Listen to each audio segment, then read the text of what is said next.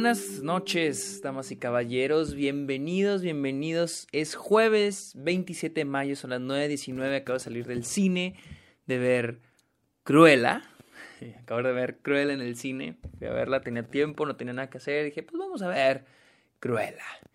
Eh, bienvenidos, mi nombre es Sergio Muñoz, bienvenidos a Está OK, este podcast donde yo les hablo, yo les hablo de series, de películas, festivales, la temporada de premios, que ya pasó, ya se acabó, etcétera, etcétera, etcétera.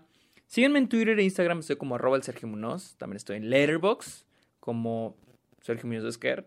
También estoy en Twitch como arroba el Sergio Muñoz. Y también estoy en Patreon, donde ofrezco diferentes este, eh, beneficios a cambio de su apoyo, el cual uso para mis cortometrajes y algunos otros gastos. Y algunos de esos beneficios incluye episodios exclusivos. De hecho, acabo de sacar ayer un episodio donde hablo de los problemas mentales en las películas. Ah, que fue, de hecho, fue una petición de uno de los Patreons, porque también tienen ese beneficio de darme peticiones para episodios, episodios exclusivos, videollamadas, pueden ver mis cortometrajes y pues su nombre aparecerá en mis cortometrajes gracias a su apoyo. Así que esos son algunos de los beneficios que doy en Patreon. Por si se quieren unir, ya tenemos una comunidad muy bonita, muy chida, mucho desmadre. Y también les voy a pedir un favor, vayan a Apple Podcast, no sé dónde estén escuchando este, episodio en este momento, pero vayan a Apple Podcast, no, importa si lo escuchan en Amazon o en Spotify, vayan a Apple Podcast, busquen Está OK y denle una review, denle un rating, una calificación al podcast, por favor, puros cuatro o cinco. Vamos a hablar de Cruella, ¿sí? Eh, como siempre, yo inicio hablando de lo que pensaba de, la película o mi background de la película antes de verla. Y es de que, honestamente, era una película que sí me llamaba un poquito la atención. A diferencia de los otros remakes de Disney, aunque este no es un remake, esto es más bien una, una historia de origen del personaje Cruella de Vil de los 101 Dálmatas, que ya muchos conocemos. Más una historia de origen similar a Maléfica, yo creo, aunque nunca he visto Maléfica. Eh, no es tanto un remake como The Jungle Book o como The Lion King o como Beauty and the Beast. Y me llama la atención porque sea un poquito más diferente a lo que ya Disney nos había dado anteriormente. Hasta cierto punto diferente, pero también se ve un poquito igual a, a lo a lo que yo llamo como artificial que tiene Disney. O sea, que no se ve que se ve como un producto. Y hasta eso debo decir que esta película sí sale un poquito de eso, pero sin, salirse, sin salirse tanto. Así que sí me llamaba la atención. Aunque el tráiler como que entre llamó mi atención y entre no, porque era como que sentía como que, no sé, están exagerando mucho el personaje. Pero dije, bueno, voy a darle el beneficio de la duda. Y hoy fui a ver eh, Cruella. Yo esperaba honestamente una copia de Joker o algo así como Joker, aunque... Y es chistoso porque yo esperaba algo similar a Joker de Todd Phillips que salió en el 2019. Y es chistoso porque para mí Joker es una copia de eh, The King of Comedy y Taxi Driver de Martin Scorsese. Y hay algo muy chistoso, muy peculiar con Cruella. Y es de que no, no es igual que Joker. Afortunadamente no es igual que Joker. Incluso yo diría que es un poco mejor que Joker. Bueno, no sé, o están igual. No sé. Pero lo chistoso aquí es de que hay mucho de Martin Scorsese en esta película, demasiado. Hay mucha música, hay mucha música, este, muchos clásicos de rock, eh, hay la fotografía, hay mucho tracking shot, tomas largas, eh, la historia de un personaje que inicia desde abajo, como lo vimos con Goodfellas, como lo vimos en Casino, como lo vimos en The Wolf of Wall Street. Hay un narrador que nos está contando las cosas, el protagonista nos está narrando todo, e incluso aparece una canción de los Rolling Stones, en este caso es Sympathy of the Devil. Y honestamente, en todo se queda a medias, en todo se queda a medias. Voy a ir poco así, este, parte por parte, aspecto por aspecto, diciéndoles qué es lo bueno y lo malo, porque esta película no es ni mal, o sea, está, está bien. Yo siento que cumple con lo que promete que es entretener, sí, o sea, Disney quiere eso, que te, tengas, que consumas, que comas palomitas, eso, no quiere ser una película para los Oscars, están haciendo un producto más y cumple con eso, que es entretener. Así que voy a ir con cada aspecto de la película. Ah, primero que nada, creo que el mayor problema que tengo con esta película es la edición. La edición, es chistoso. Eh, voy a empezar hablando de la edición. Siento que es una... Ah, creo que les mencioné todos los aspectos que trata similar a Martin, a las películas de Martin Scorsese, y al que menos se acerca es a la edición. La edición se me hizo hasta en momentos mala. Ustedes saben que para mí la edición es la decisión que toma, que se toma cuando pasamos de, una toma a otra, ¿sí? Y es importante cuando una toma cambia, el por qué está cambiando. ¿Por qué me estás poniendo esta toma? ¿Por qué estás poniendo este sonido? ¿Por qué estás poniendo este momento? ¿Sí? Eso es lo que tiene que decidir un, un editor. Y siento que la edición aquí es mala. Por ejemplo, los, los, los momentos de diálogo, los momentos de conversación, hay muchos momentos que brincamos a, que hay tomas innecesarias, o sea, incluso brinca mucho, mucho corte que hasta me ve la cabeza. No es terrible la edición, pero me va a doler, pero me recuerda mucho a, a, este, a Bohemian Rhapsody. Y lo chistoso es de que este con Bohemian Rhapsody hubo un problema hasta de dirección, de fotografía, que influenciaron la mala edición. En este caso, la película tiene una muy... Siento que tiene una muy buena fotografía. Ahorita paso a hablar un poquito más de detalle de ella. Tiene una muy buena fotografía, pero hay momentos de, donde no luce por el hecho de la mala edición. Por ejemplo, hay un momento donde Cruella se pone borracha y se mete a una vitrina donde pone los maniquís y pues hace un desmadre, ¿no? El punto aquí es de que vemos donde ella entra y todo pudo haberse quedado en una sola toma, que es desde afuera. Cuando la vean van a, van a darse cuenta, que es desde afuera. Todo en una sola toma y hubiera funcionado perfecto. Hasta le da un plus a la actuación de Emma Stone. Quien lo hace muy bien, ahorita hablamos de eso, que lo hace muy bien, pero como que corta a momentos donde dices, güey, estás haciéndolo muy bien, la fotografía es muy buena y la fotografía está funcionando muy bien en la toma anterior, porque tienes que cortar a esta otra toma, no es necesario. Siento que el editor está tratando de mostrarnos todas las tomas que se grabaron de coverage de la película y es algo innecesario y se nota la buena y mala edición. También hay un momento donde nos, nos hacen un close-up de una carta pero ni siquiera alcanzamos a leer el título de la carta o, la información importante que quieren que, que absorbamos de esa toma. Entonces, ¿para qué me pones una toma de una carta si ni siquiera me vas a, ni, siquiera voy a alcanzar a leerla? Entonces es innecesario. Eh, también hay una parte, como un, un hay un momento donde este. donde está el personaje de Emma Thompson, está, ¿cómo se llama? Eh, The Baroness, está caminando así en su, donde están todos los, sus empleados y le va a pasar el periódico a su asistente y lo se lo avienta. Es, es un momento que puede ser, que es gracioso, es gracioso, pero la edición hace que no funcione, que no sea tan gracioso como puede hacer, porque en cuanto se lo avienta cortamos a la reacción del tipo y luego regresamos a la reacción de Emma, de Emma Stone, que es Cruella, en, en la misma habitación. Entonces, es como que, güey, donde la venta, ustedes dirán que piqui con eso, pero cuando vean el momento se van a dar cuenta. Y probablemente es algo que mucha gente no se da cuenta. Yo sí me doy cuenta, para mí eso es la buena y la mala edición, eso hace una gran diferencia, esos pequeños detalles. Y creo que la película es cuando falla. También tenemos un, al final tenemos un momento donde esta Cruella le va a robar a la villana, que es de Barones, le va a robar una chingadera, no importa en esta explicación qué es, pero le va a robar una chingadera y vemos donde se la roba sin que ella se dé cuenta. O sea, literal, se la roba de las manos, como en esas películas de espías donde les quitan las cosas por, de las manos, ¿no? Y le roba la esta y ya, se va. Sabemos que se la llevó. Más tarde, de Baron, en la siguiente escena, no es como tres, cuatro, cinco escenas después, en la siguiente escena, de Baroness, interpretado por Emma Thompson, sale y la ve y dice, no mames, y se da cuenta que le robó la chingadera esa. Y nos muestran un flashback donde se la robó. ¿Para qué nos muestran un flashback? Todos entendimos lo que hizo y entendemos, gracias a la reacción, el, el, este, el que ella se dio cuenta. No es necesario mostrarnos el, el ¿cómo se llama? El flashback. Y aquí es donde hay malas decisiones por parte de la edición. Les decía, hay un narrador también que es Cruella. Cruella nos está narrando todo. Hay momentos donde funciona y hay momentos donde no, donde es innecesario que haya un narrador.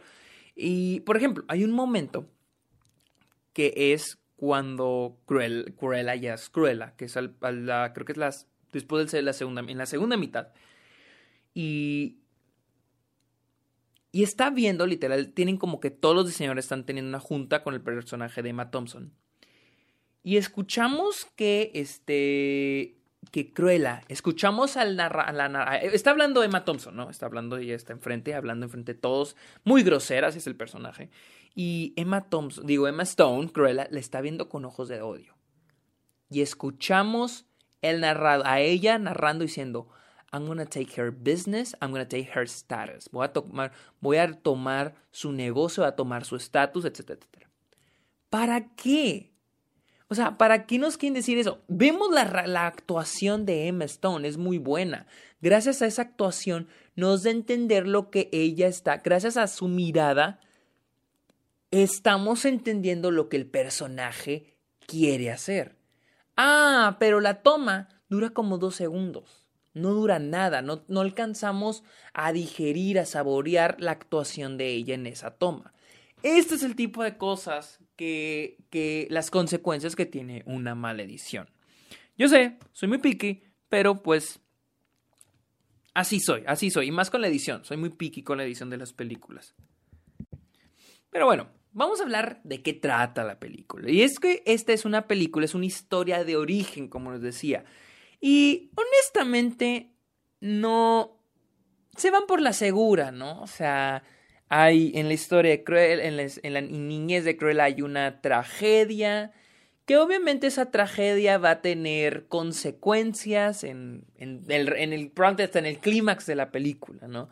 hay una, tiene una tragedia que la que la motiva a seguir adelante y la chingada, ¿no? Eh, les digo, es una historia de origen de un personaje que inicia desde abajo. Aunque hay muchas cosas que no entiendes. Por ejemplo, ¿de dónde viene todo el conocimiento de moda o de ropa de Cruella? Si ella técnicamente creció en las calles, ¿no?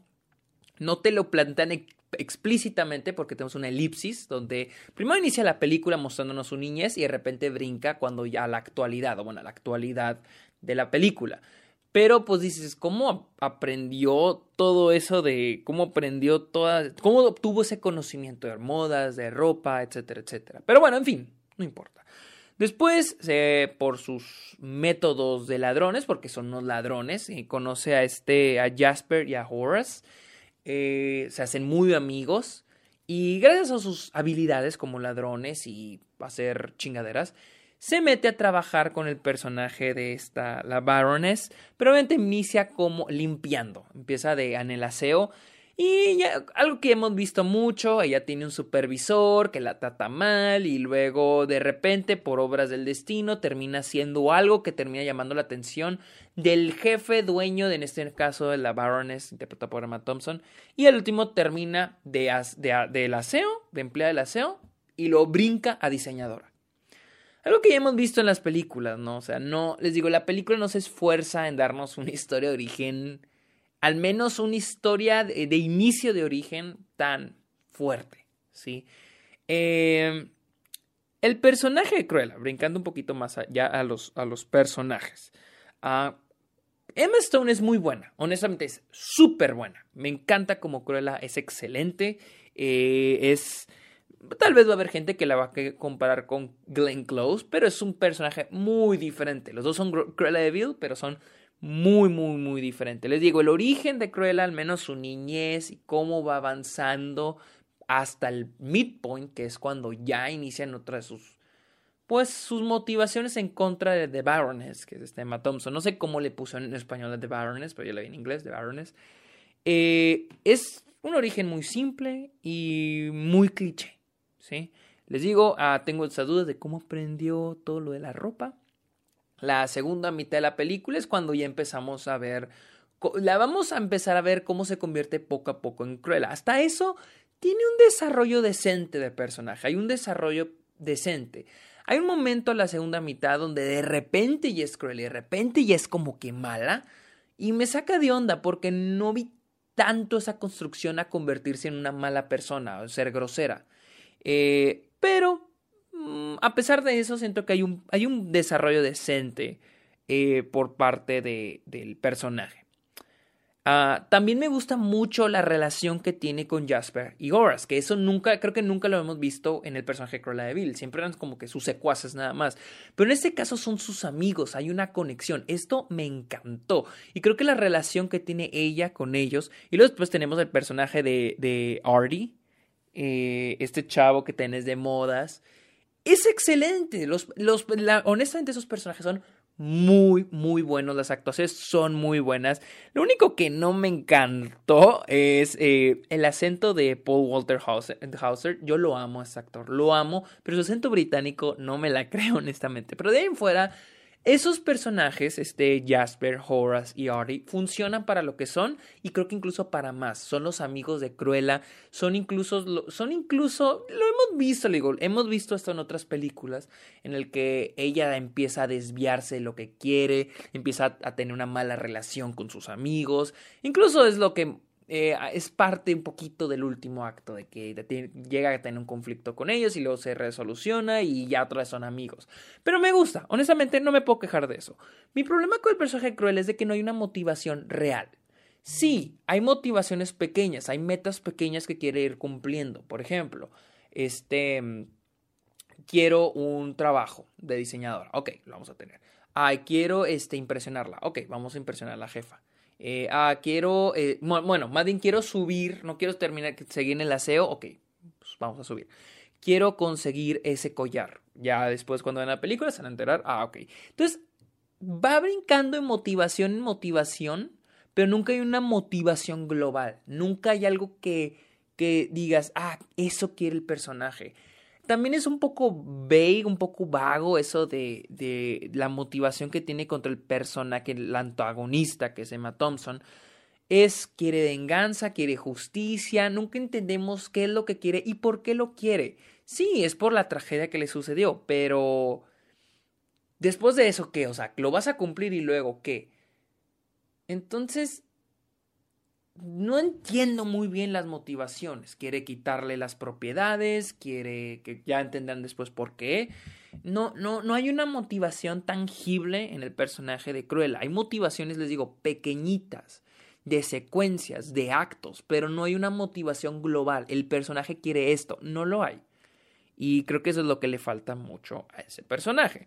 Les mencioné los personajes secundarios, Jasper, Horace, Artie son excelentes. Luego tenemos a The Baroness interpretado por Emma Thompson, es excelente. Les digo, en, general las actuaciones de esta película son muy buenas, pero Emma Thompson es asombrosa. Y la construcción del personaje es muy bueno. A veces un poquitín exagerado. Hay un momento. El, el personaje de Baron está, está hecho para que nos caiga mal. Es una hija de la chingada, es una hija de la verga, es una psicópata. ¿sí? Es una persona que utiliza a la gente para lograr sus cometidos. Utiliza a sus empleados utiliza a todo mundo. Y es una hija de la verga. Está diseñado para que nos caiga mal y funciona. Pero Emma Thompson es, es, es genial, es asombrosa. Actúa muy, muy bien. Eh, hay un momento que no me encantó, que está como que muy caricaturesco. Es el único en toda la película, que es casi al final, donde literal los guardias, sus guaruras, sus hombres de seguridad, uno de ellos saca un taser, esos que electrocutan a la gente, y dice, no, mire, este es para electrocutar. Y ella le dice, a ver, préstemelo. Y lo electrocuta y lo electrocuta una empleada doméstica. Así nomás. Los electrocuta. Y, ah, mira, sí funciona, qué padre. No sé cuál era el punto de eso. No lo vi necesario y se me hizo hasta ridículo y caricaturesco. No iba con el personaje. No sé si era para hacer una broma o no sé si era para que desempatizáramos todavía más con el personaje. O sea, que lo odiemos más y que cuando le pase lo que le pasa al último, no. No sé, es decir, de que, ah, mira, no la van a apoyar sus empleados porque los trata mal. O sea, ya entendemos que es un hijo de la chingada. No tienes que llevarlo a él, a, a un nivel en el que tiene que hacerle daño físico a sus empleados. Eso no lo vi. Pero hay un momento que a mí me encantó, que construye el personaje de manera chingona, de manera tan inteligente.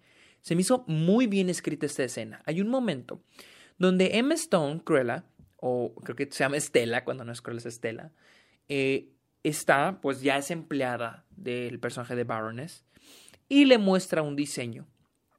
Le muestra un diseño. Y de Baroness, como que le gusta, pero saca una navaja. Saca una navaja y empieza a cortarle cosas. Y en un momento Cruella trata de tenerla y le corta tantito en el brazo. Y me encanta ese momento. Porque de Baroness toma su brazo y nosotros creemos, ah, preocupar porque la cortó y no. Toma su brazo, se le enseña a sus otros empleados y le dice, ¿tienes tela, tienes fabric, tienes tela de este color, de este rojo, del color de la sangre? ¿Tienes fabric de este color? Me encantó, me encantó porque el personaje es un hijo de la chingada. Y es una gran forma de escribir un personaje a través de ese tipo de escenas, de la manera en que actúa.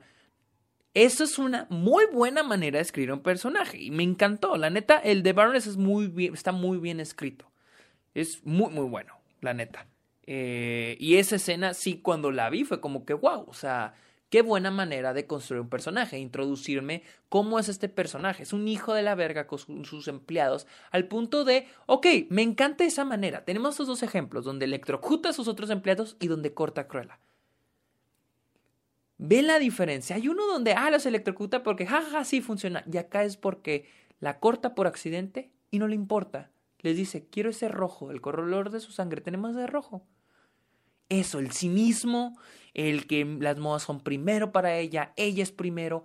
Hay mucho que dice esa escena. Quiero que cuando la vean, si no la han visto, pongan atención y si la vieron, espero que sepan de cuál estoy hablando, porque sí está muy, muy chida. Ahora, hay un personaje hay un personaje, Anita Darling. Y les digo Anita Darling porque investigué el nombre, ni siquiera supe su nombre.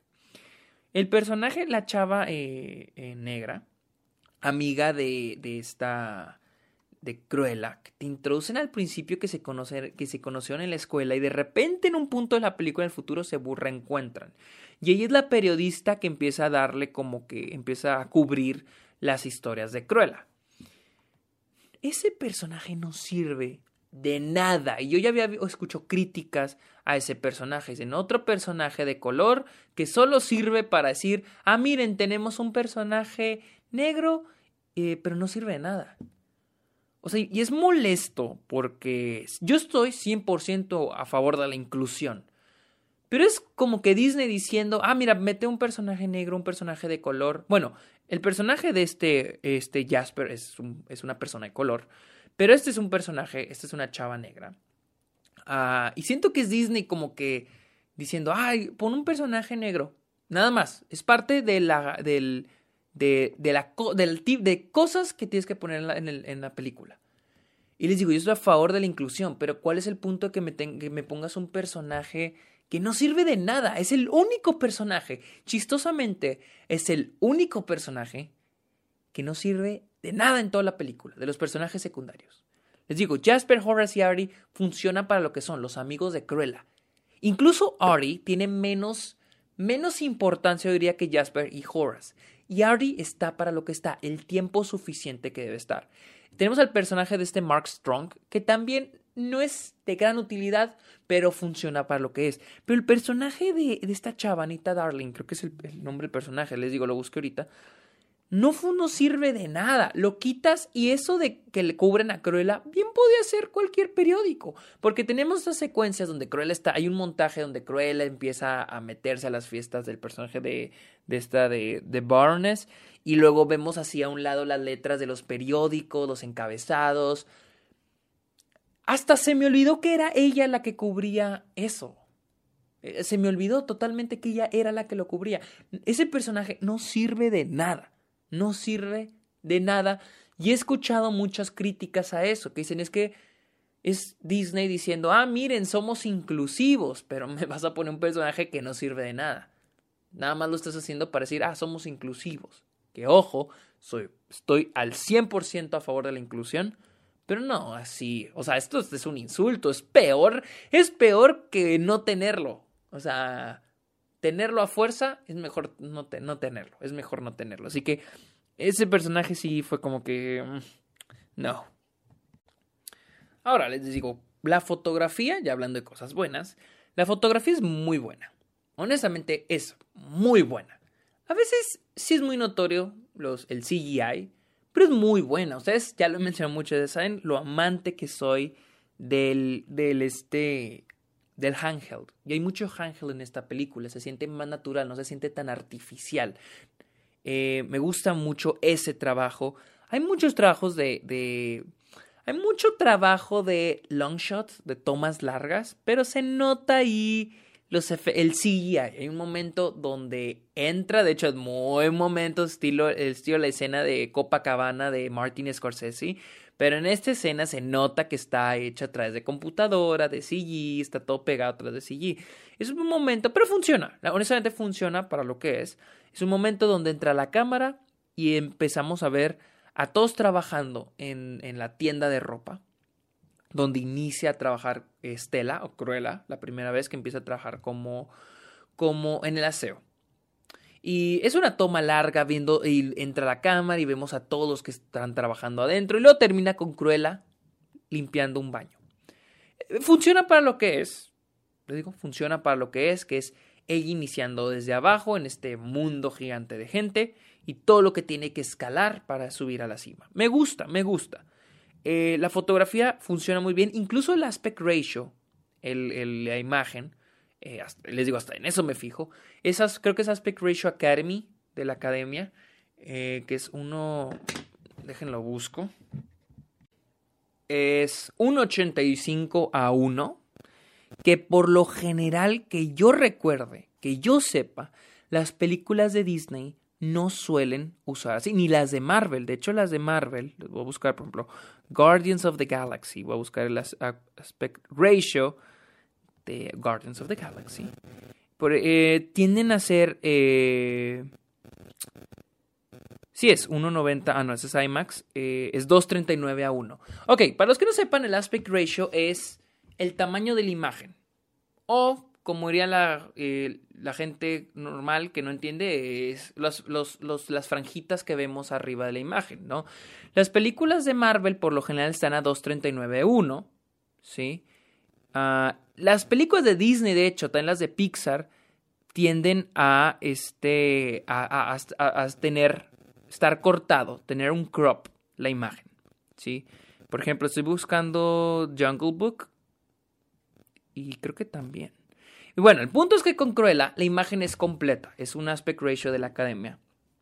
Y es algo que a mí me encanta. O sea, yo soy de los que aman ese aspect ratio porque veo más imagen, ¿sí? Veo más en pantalla. Y en esta película funciona muy bien. Las cosas lucen muy bien. Las actuaciones lucen muy bien.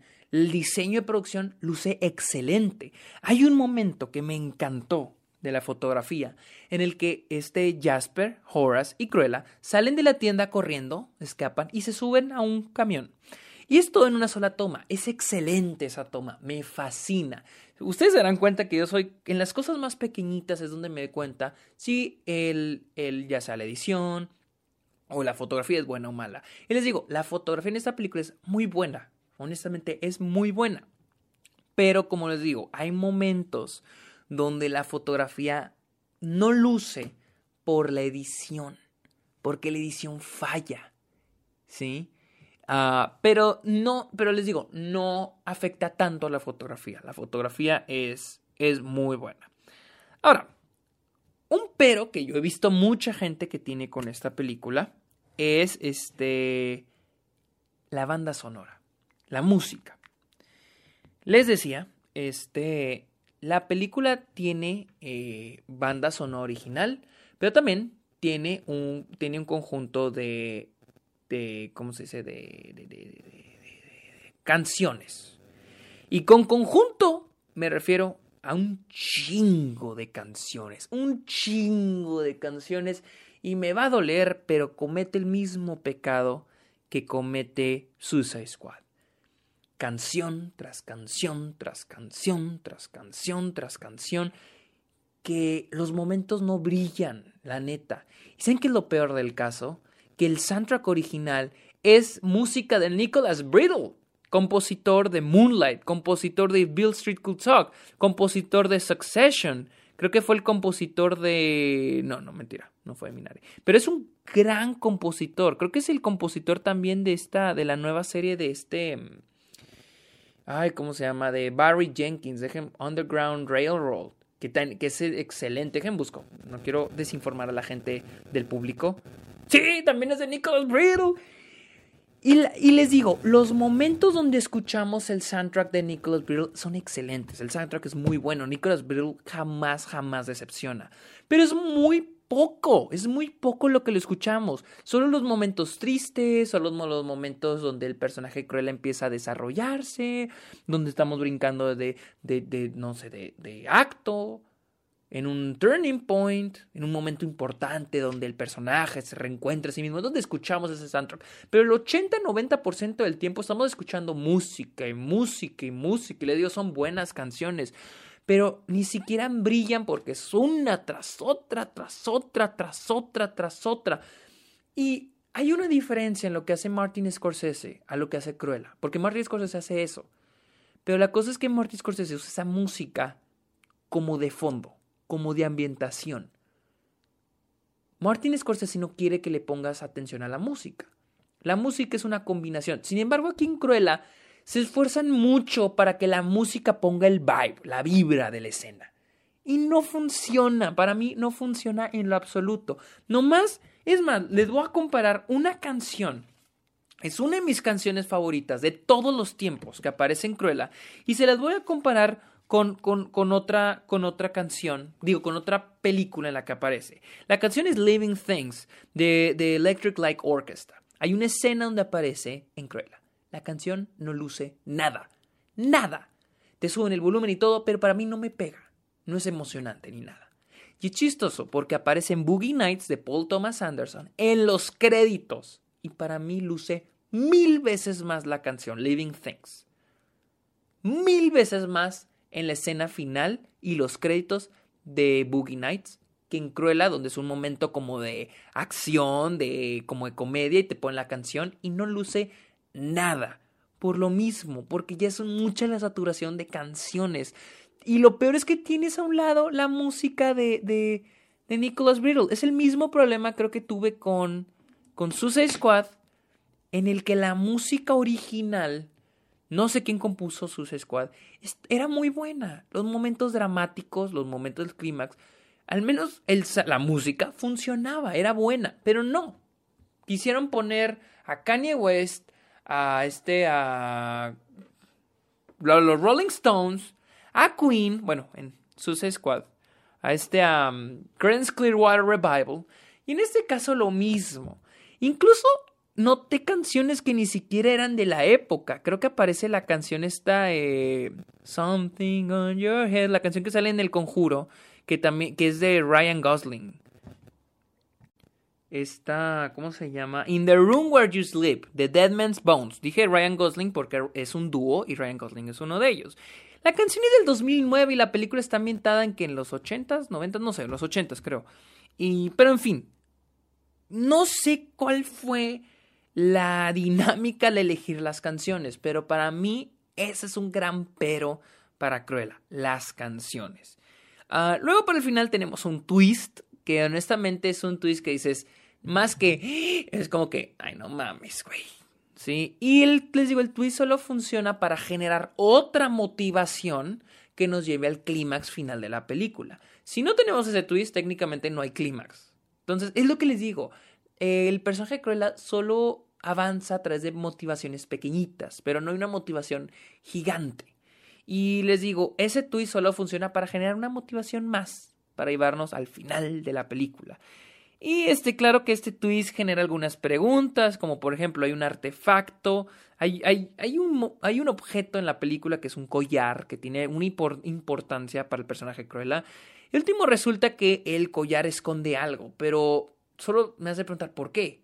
¿Por qué esconde a eso? ¿Cuál es la, cuál la motivación de que esto escondido? ¿Cuál es la motivación? ¿What? No no tiene mucho sentido la construcción de eso. Este. Al final. Eh, hay algún. Les digo, hay muchas cosas que me, dejaron en duda. Hay el final, final, final, pero no los voy a spoilear.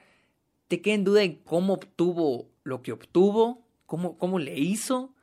Eh, hay momentos, por ejemplo, esta escena del tráiler donde se ve que ella entra a la fiesta y luego se quema el vestido y luego ya tiene... Bueno, se quema, no el vestido, se quema como que el abrigo y luego ya trae el vestido abajo. ¿Cómo chingado se quemó, güey? ¿Cómo le hizo? Y luego es donde empieza a golpear a los pinches guardias y estoy que pinches guardias inútiles, cabrón. Pero bueno, eso también no, no te lo voy a poner como que, ah, es malísima, porque no, eso es ya cosas que esperas en este tipo de películas.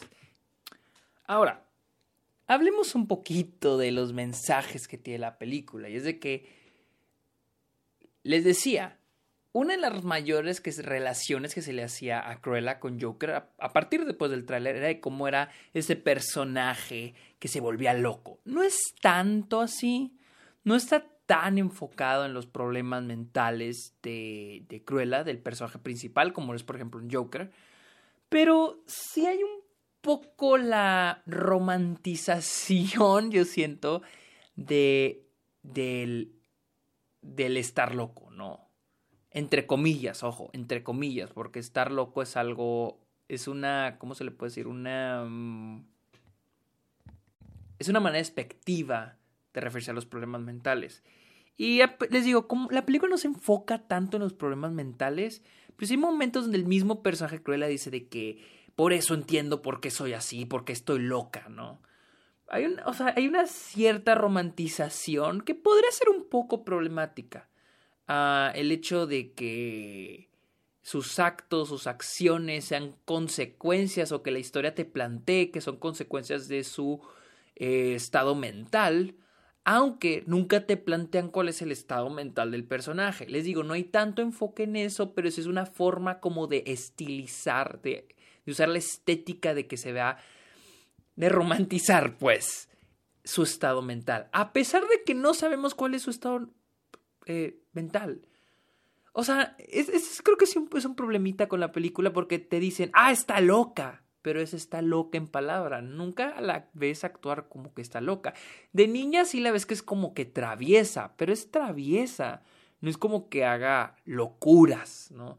Yo te plantean como que es mala, cruela, que la niña es mala, pero después vemos que el personaje también es, pues no es, ya cuando la ves como, em, como Emma Stone, uh, pues no, no es malo, en realidad no, no ves problemas psicológicos o problemas mentales en el personaje.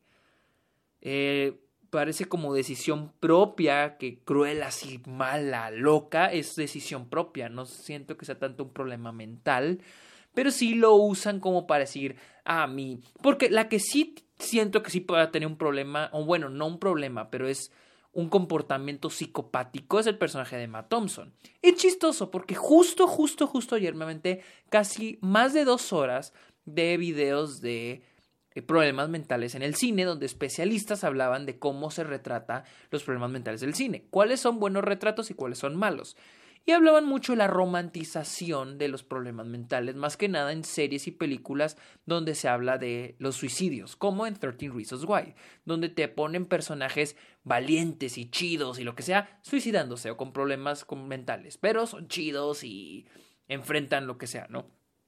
Y siento que es un poco así con esta película, pero no tanto porque no es el, no es el enfoque total.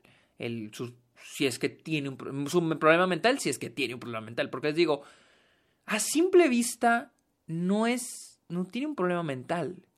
Simplemente creo que Cruella, o al menos siento que así está planteado en la película, es su alter ego. Es como, ahora soy eh, Cruella.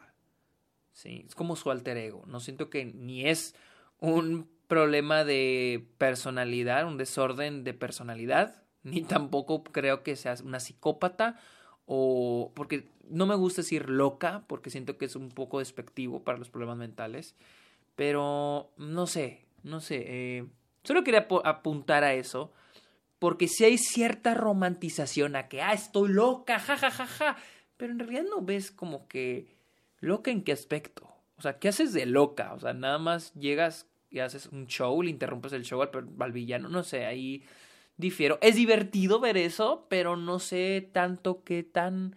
Es extraño, es extraño. No sé si hay un... si el propósito de la película si es plantear uh, que tiene un problema mental o no sé, no sé. Pero sí, les digo, hay momentos donde te replantean de que, ah, estoy loca igual que mi mamá, ay, es que ya sé que estás igual de loca que yo, ay, que estamos locas y... Eh, no sé, está, está, está muy raro. O es, un poco raro el tema de la locura, porque les digo, no se replantea tanto como en Joker, donde el personaje literal tiene un problema mental y se desarrolla el personaje a base de eso. Aquí, pues no, no. Solamente te lo plantean en palabras. Tal vez es un problema de escritura también y por eso queda un poco raro y ambiguo. Pero bueno, les digo, la película no es mala. Honestamente la consideraría una buena película. Está decente. Eh, su peor pecado está en la edición y en las motivaciones de Cruella, yo siento. Pero en fuera no es una película aburrida, es una película que te la pasas bien. Es divertida, es graciosa y honestamente, la verdad, sí se siente como algo fresco de todas las remakes o adaptaciones que Disney ha estado dándonos. No sé si es la mejor, porque para mí era de Jungle Book, pero si Jungle Book es la mejor, yo creo que Cruella es la segunda mejor. Eh, es, es, una, es una buena película, es muy disfrutable, es muy divertida. Emma Stone es excelente, Emma Thompson, las actuaciones, todas, todas son excelentes, las actuaciones son muy, muy buenas, son muy disfrutables.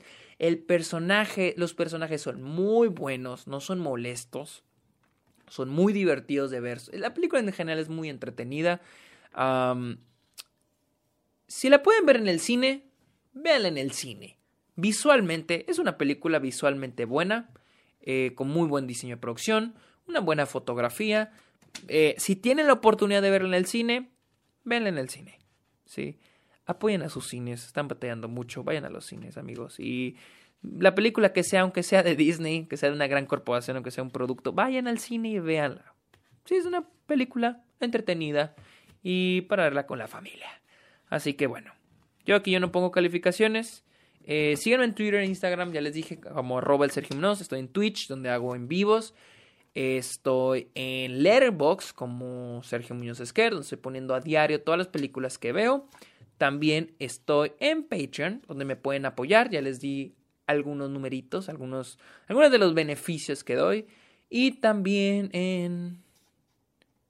Ya se me olvidó. Ah, y también recuerden poner su calificación en Apple Podcast. Ah, está ok. Se los ruego, por favor. Así que muchas gracias mis amigos por escuchar este episodio de Cruella. Pórtense bien, cuídense, bye.